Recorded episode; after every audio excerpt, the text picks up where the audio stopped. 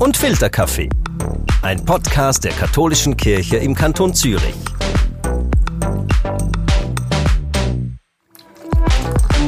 Ja, herzlich willkommen zum zweiten Teil der Sendung zum Thema Umgang mit Schuld. Am Mikrofon sind Susan Giger und Dario Vereb. So, Susan, wir haben uns ja vorgenommen, dass wir während der Fastenzeit oder wie Bruder Martin Wehrlen gesagt hat, während den heiligen 40 Tagen innehalten und herausfinden, weshalb wir sündigen, was mit uns und anderen geschieht, wenn wir verletzen oder etwas tun, das andere verletzt und wenn es eben doch so kommt, wie es eigentlich nicht hätte kommen sollen. wow, Dario, da ist dir doch einiges in Erinnerung von der letzten Sendung. Das freut mich natürlich. Hand aufs Herz. Was ist dir sonst noch geblieben? Ja, wichtig schien mir ähm, aus der letzten Sendung vor allem die Erkenntnis, dass man, wenn man sich selbst verzeihen möchte und die Schuld ablegen will, sich selbst mit Würde begegnen muss. Wer sündigt und das einsieht, sollte die Schuld nicht unter den Teppich kehren, sondern ich muss dann dazu stehen und bereit sein, mir selbst zu verzeihen. Dann erst können das nämlich auch andere. Und liebe Susan, wie war es denn bei dir? Was war für dich die wichtigste Erkenntnis? Für mich ist der zentrale Punkt, dass wir Schuld eben auch in unserem Körper spüren. Also der Bruder Martin Wehrlen, er sagt ja, dass bei ihm dann das Herz so eng werde, also wie bei einer Angina und Angina heißt ja übersetzt eng. Und wichtig sei eben in unserem Leben, dass wir alles tun, damit wir ein weites Herz bekommen und dazu braucht es eben das Bewusstwerden, das Offenwerden, Reflektieren und da war ja dann die Äthiopierin Saraduse, sie nannte das dann die Reise zu sich selber, das sei die schönste Reise. Und auch die Zehnmeisterin und Psychologin Anna Gamma hat das bestätigt. Sie sagte ja dann, dass genau so Heilung möglich ist, auch mit Würde und Versöhnung. Genau. Die Beichte, die ist ja das Sakrament der Versöhnung, habe ich in der Zwischenzeit gelernt. Und darüber und auch über die Würde wollen wir heute mehr erfahren. Wir hatten letztes Mal ja versprochen, dass wir in dieser Folge Tipps geben, wie man mit Schuld umgehen kann, was man tun kann, um wieder leichter zu werden, um eben ein weites Herz zu bekommen. Ja, und dann packen wir das doch gleich an. Aber wo sollen wir jetzt anfangen? Ich schlage vor, wir beginnen beim darüber reden, also beim enttabuisieren. Denn offenbar kommt vieles erst ins Rollen oder viele Themen werden erst klar oder überhaupt angegangen, wenn man darüber spricht und wenn man sich dessen bewusst wird.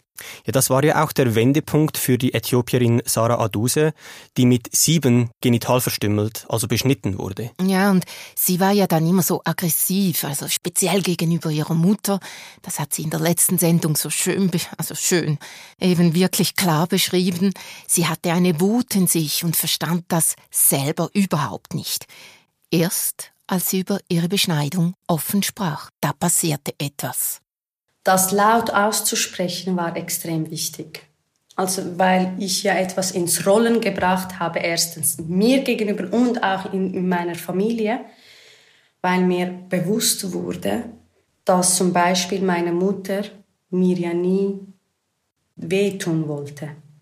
Und als ich das erfahren habe oder endlich kapiert habe, war die Schuld groß. Also ich habe dort erkannt, indem ich dachte, dass ich die ganze Zeit ein Opfer war, war ich auch Täter. Und bei Sarah Duse war es eben so, dass die Mutter, sie musste in der Stadt in Äthiopien arbeiten und deshalb lebte Sarah bei der Großmutter auf dem Land. Und genau diese Großmutter hat sie dann eben eines Tages zur Beschneiderin gebracht. Und diesen Schmerz oder sich nicht wehren können, das äußerte sich dann bei Sarah eben mit dieser Wut, dieser Trauer, dieses erniedrigt werden und aber eben viel später, also als äh, Jahre später, wenn die Mutter etwas machte, und das passte Sarah nicht, dann hatte sie eben diese heftigen Reaktionen. Und für die Situationen jeweils war es eigentlich übertrieben und unverständlich, denn der wirkliche Grund und der tiefe Kern, der lag ja weit zurück. Aber eben, es war so, Sarah fühlte sich schuldig, verstand sich selber nicht, wurde zur Täterin. Und diesen Mechanismus, den wollte oder musste sie eben verstehen. Das war für Sarah ganz wichtig. Das kommt mir auch bekannt vor, äh, wenn du vom Enttabuisieren sprichst. Da kommt mir Bruder Martin Wehrle nochmals in den Sinn. Der ehemalige Abt aus Einsiedeln und heutige Leiter des österreichischen Bildungshauses St. Gerold war kürzlich in den Medien, weil er wegen den vielen Vorwürfen in der katholischen Kirche eine sogenannte Uskotzete organisiert hat. Genau darauf habe ich ihn natürlich angesprochen. Und es ist wirklich sehr spannend, was mir der Benediktiner Martin Wirlen alles erzählt hat. Und plötzlich wird einfach so klar, was alles zusammenhängt, was unser Verhalten antreibt. Es gilt, diese Mechanismen zu kennen. Auskotzen heißt einfach das, was mir auf dem Magen liegt, einfach mal rauszulassen. Und der zweite Schritt war dann der Austausch nachher und am anderen Tag dann Perspektiven zu entwickeln. Äh, man kann es vielleicht ein bisschen so vergleichen, wenn ich eine Magenverstimmung habe, dann werde ich nicht einfach, äh, jetzt habe ich eine Magenverstimmung, weil ich eine irgendeine Lebensmittelvergiftung da zu mir genommen habe, äh, dann werde ich nicht jetzt etwas Gutes essen, damit es wieder gut wird, sondern ich werde zuerst einmal das rauslassen. Durch Erbrechen oder was auch immer und dann kann ich wieder aufbauen. Und so habe ich das auch verstanden und haben die Leute das auch verstanden. Einfach das, was mir so alles auf dem Magen liegt, was die, meine Wut, die da ist, zur, Sprach, zur Sprache bringen. Und Vorbild darin haben wir in den Psalmen. In den Psalmen wird sehr oft diese Wut, die da ist, zum Ausdruck gebracht. Und so sehr sogar, dass viele Psalmen nicht einmal gebetet werden, weil man denkt, ja, so darf man doch nicht beten. Doch, man darf das. Und ich habe gemerkt, wie das den Leuten auch gut getan hat. Also eine Frau, die da war, hat gerade gesagt, also sie habe ihren Austritt aus der Kirche gerade unterschrieben und dann hätte sie gesehen, dass dieses Angebot gab, jetzt reichs und auskotzete. Da hat sie gesagt, hätte das Platz zerrissen und gesagt, da gehe ich hin. Und ich denke, es hat etwas auch vom Sakrament der Versöhnung. Zu sich selbst stehen dürfen. Zu dem, was mich beschäftigt, zu dem, was mich ärgert, zu dem, was falsch gegangen ist, auch zu dem, was mich freut. All das darf ich zur Sprache bringen. Und gerade als Kirche, glaube ich, müssen wir dazu beitragen, dass Menschen solche Orte finden, dass sie dass sie sich ausdrücken können, dass sie zur Sprache bringen können. Und wenn das nicht geschieht, irgendwo müssen wir es abladen. Und sehr oft geschieht das in der Aggression und so, die unkontrollierte Aggression, wo da plötzlich äh, Menschen mit dem belastet werden, die eigentlich nichts damit zu tun haben. Also wenn ein, eine, ein Familienvater von der Arbeit nach Hause kommt und seine Wut, die er im Magen hat, von der Arbeit her an der Familie auslässt, dann zerstört das nur, ist nur zerstörerisch. Wenn er aber am Arbeitsplatz oder irgendwo einen Ort hat, wo er das auskotzen kann, dann kann das aufgefangen werden und nicht andere müssen dann dafür entstehen. Ich finde das eine super Aktion. Echt stark, diese auskotzete in der Kirche über die Kirche sich quasi auskotzen. Ähm, und jetzt, um aber nochmal auf Sarah Aduse sprechen zu kommen, ähm, dass wir unsere Reaktionen besser kennen und unser Verhalten besser steuern können, diesen Prozess, das ist eben jetzt diese Reise zu sich selbst, von der Sarah sprach. Mhm. Und das braucht Ruhe, das braucht Zeit. Ja, es ist eben auch eigentlich eine Arbeit, es ist vielleicht gar eine Lebensaufgabe, begleitet uns immer wieder. Und äh, interessant ist, eben bei dieser Arbeit, da beobachtet zum Beispiel die Zehnmeisterin und Psychologin Anna Gamma immer wieder Folgendes. Also was ich am meisten spüre, wenn es um diese Frage geht, was ist Schuld, was ist Scham, was ist Sünde, ist es verletzte Würde. Sie sagt eben, viele Menschen, oder sagen wir, die meisten unter uns wahrscheinlich, haben so ein verletztes kleines Kind in sich. Und das wünscht sich eben, oder wir Menschen wünschen uns dann eben Wertschätzung, gesehen und gehört zu werden. Oft habe das Ganze mit Mustern und Konditionierungen aus unserer Kindheit zu tun oder wir übernehmen gar das Verhalten von unseren Vorfahren. So oder so, es sei wirklich eine spannende Reise, dieses Reflektieren. Ja, eine Reise, die sich lohnt, aber auch nicht immer ganz einfach ist, findet sie. Bin ich meinen äh, Konditionierungen ausgeliefert oder eben nicht? Werde ich, ist das ein Ziel überhaupt für mich, frei zu werden? auch von Konditionierungen, Prägungen, die ich aus der Familie habe, aus der Kultur, in die ich hineingeboren bin, aus der Farbe, die ich träge meiner Haut. Ähm, wohin geht meine innere Lebensreise? Wo richte ich mich aus? Und diejenigen, die da tiefer fragen müssen von innen her, nicht weil es irgendjemand sagt, das wäre jetzt wichtig, sondern die einfach eine Sehnsucht haben, sich selber tiefer zu erforschen, wer bin ich denn und warum ich, bin ich da auf diesem Planeten, dann wird man einfach sensibler auch für solche Dinge, wo man vorher eigentlich gar nicht gemerkt hat, dass das verletzend ist für mich oder für den anderen.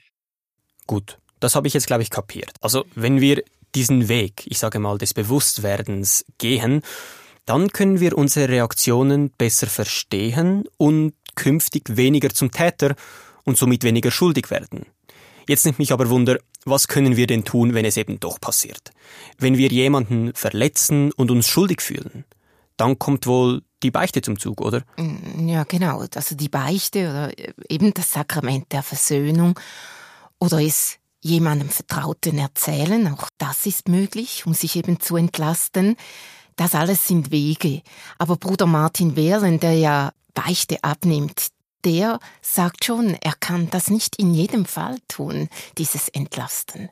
Ich habe jetzt ein konkretes Beispiel aus meiner Beichtpraxis. Ich habe einen äh, jungen Mann ins Gefängnis gebracht. Und gerade weil er sich mir anvertraut hat, ist das geschehen. Aber wenn äh, du ihn jetzt fragen würdest, wem er am meisten dankbar sei in seinem Leben, wahrscheinlich würde er sagen, dass ich es sei. Und ich habe ihm damals gesagt, äh, wenn du jetzt nicht ins Gefängnis gehst, wirst du dein ganzes Leben auf der Flucht bleiben. Und du bist jung. Und wenn du das jetzt diesen Schritt wagst, und ich habe ihm gesagt, ich werde dich besuchen kommen, so oft es mir möglich ist, und du kannst aber nachher neu beginnen. Und da merken wir wieder, dass das Aufatmen wäre nicht gegeben, wenn ich einfach eine Lossprechung gebe und er, er bleibt weiterhin auf der Flucht, damit er ja nicht erfasst wird. Also das wäre kein Aufatmen. Er wäre ja ständig von dem getrieben. Und indem er sich dem stellt, äh, im Gefängnis dann war, äh, ist es nachher abgeschlossen. Und er hat jetzt nicht ein Verbrechen gemacht, dass jetzt äh, ein Mensch zu Schade gekommen wäre, es waren vor allem finanzielle Fragen. Aber auch dort, also dort, wo wir vor dem, was wir gemacht haben, davonlaufen, das, das ist eine Last, die wir tragen. Und da erleichtere ich es niemandem, wenn ich einfach sage, jetzt einfach beichten und dann ist das wieder gut. Nein, es ist nicht gut. Das sind dann eben wirklich schwierige Fälle und auch Anna Gamma, sie kennt solche Fälle und die machen eben gerade in der jetzigen Zeit, stimmen die schon auch ein bisschen traurig. Es gibt Schuld, die ist so groß, dass die Leute, die so schuldig geworden sind, es nicht tragen können. Das sieht man übrigens auch bei den Soldaten. Im Vietnamkrieg sind nach dem Krieg mehr Soldaten in Amerika gestorben als auf dem Schlachtfeld. Ja, warum? Weil sie es nicht ausgehalten haben.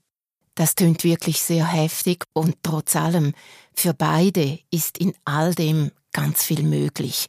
Es ist auch Heilung möglich, eben genau indem man zu sich stehen darf, indem man eben sich und dem anderen Würde und Wertschätzung schenkt oder zurückgibt und sich versöhnt. Wenn es dann zur Strafe kommt, die, ähm, die nicht verbunden ist mit der Form von Wiedergutmachung, ist es gerade nochmals verletzt.